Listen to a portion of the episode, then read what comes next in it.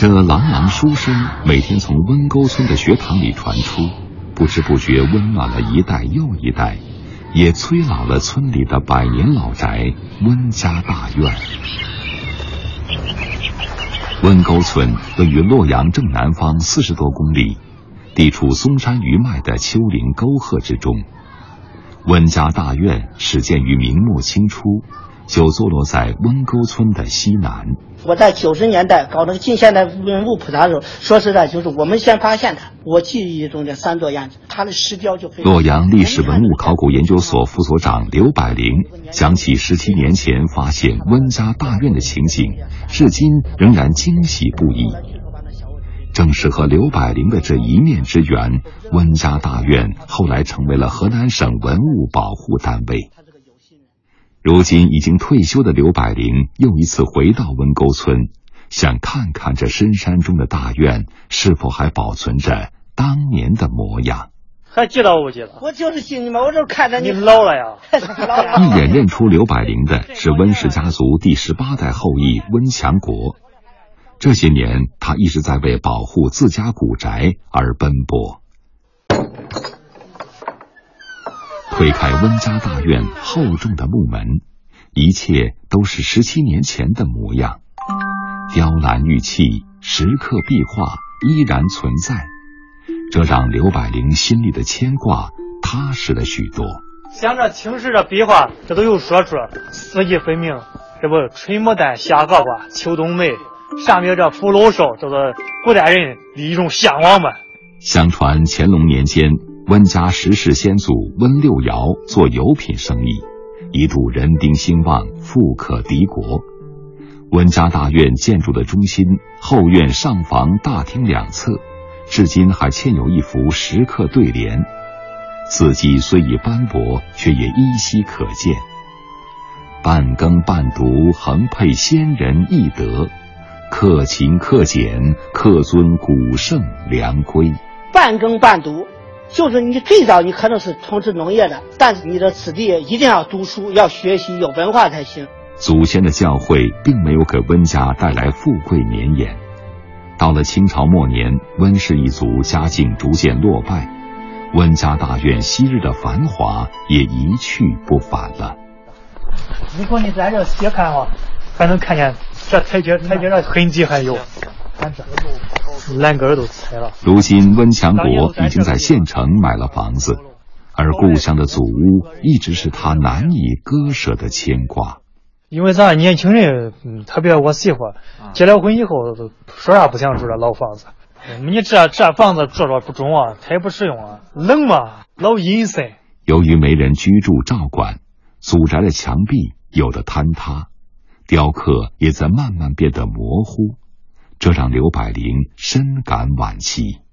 呀，这这些是后来加上的，补的它不是原来的，这不应该是有这样的东西。现在的从这个语言的工艺上都赶不上，完全赶不上过去。曾经很多年前我就提出来，这农村里边可不能将来千城一面，万村同貌。温强国也曾想修复古宅，但靠在外打零工的收入，显然心有余而力不足。我自己有这想法，我将来有钱，我给这内贼好整一下。光宗耀祖嘛，可以体现祖上的当年辉煌。自家人肯定没有这能力，是不？像这还不会是投资个三五百万能下来？洛阳曾经是九朝古都，在它的周边散落着无数像温家大院这样的明清古民居，他们的命运会如何呢？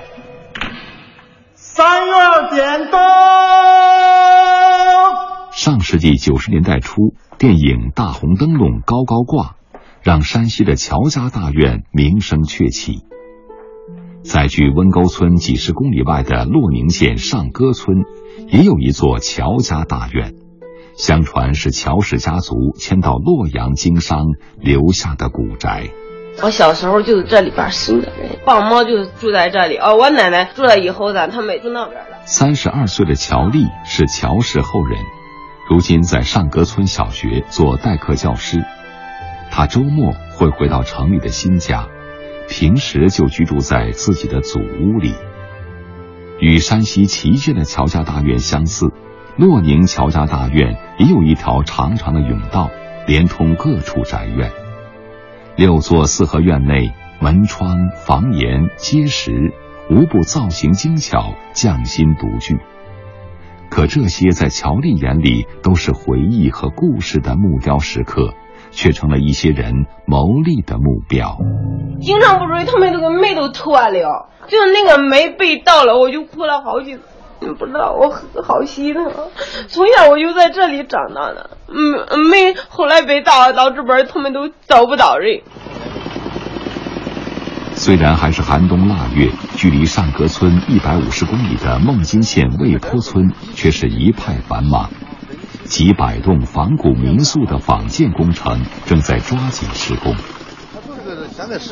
穿过工地，主街南侧一处院落是魏洪恩老人的祖宅。那个宅子是您家是吗？我家。您是第几代啊？第十三代。十三。老屋所在的魏家坡民居已经作为旅游景点进行了保护性开发。魏洪恩老人既是祖屋的传承人，也是景点的讲解员。虽然建起了新房子，老人还是有些怀旧。我这里还有些古东西、宝贝。哟，你这是有宝贝？这个东西我手机里有些，现在他们不懂，不要了。我懂，我把它收回来。温家大院、乔家大院、魏家坡民居，这些散布在全国各地古村落中的古民居不计其数。这些石雕木刻记录了多少家族的陈年往事，留下了多少人的童年记忆。那时候也经常打架，那我奶有时候拿着咱们这个笤帚打。哈哈哈刚住的时候，院子里可多人嘛，都是给在院子里玩着，真是可开心可高兴。到后来，哎，人慢慢慢慢都少了，都拔出去了，知道不？都拔出去了。那那时候在那东边那那岭上，看着下边全部瓦房连绵不断，看着真漂亮。现在都消失的差不多，大部分都消失了。门前老树长新芽，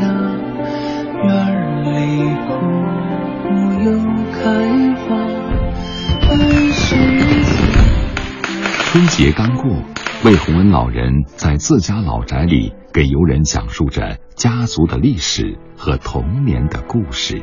我们老祖先在清朝是三品级文官，回老家了，用自己钱。此时，乔丽正在自己出生的老宅里生火做饭，守候着心里的眷恋。温强国还在县城寻找新的工作，他希望能赚到更多钱，去修复老宅里那些温暖的记忆。